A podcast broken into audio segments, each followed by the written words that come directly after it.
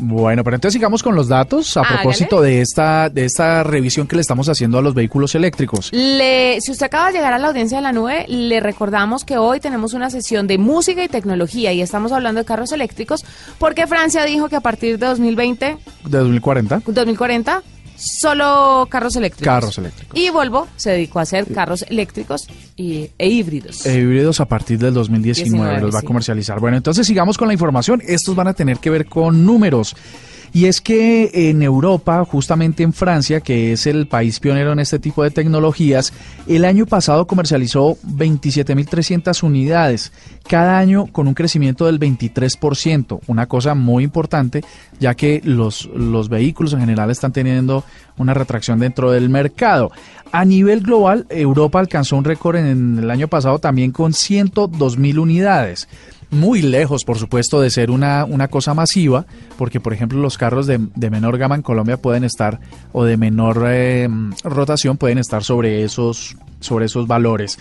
Se estima que la flota de carros eléctricos en circulación en toda Europa puede llegar a 340 mil, nuevamente muy lejos de cualquier cifra que sea significativa, pero vamos empezando.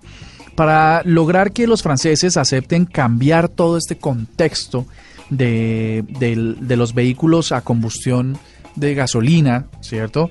Pues entonces Francia dijo una cosa que esperamos nuestros gobernantes hagan, y es que van a dar un- una platica, un bonito, un subsidio para que la gente reemplace sus vehículos de combustión interna a vehículos eléctricos. ¿Y el bonito como de cuánto?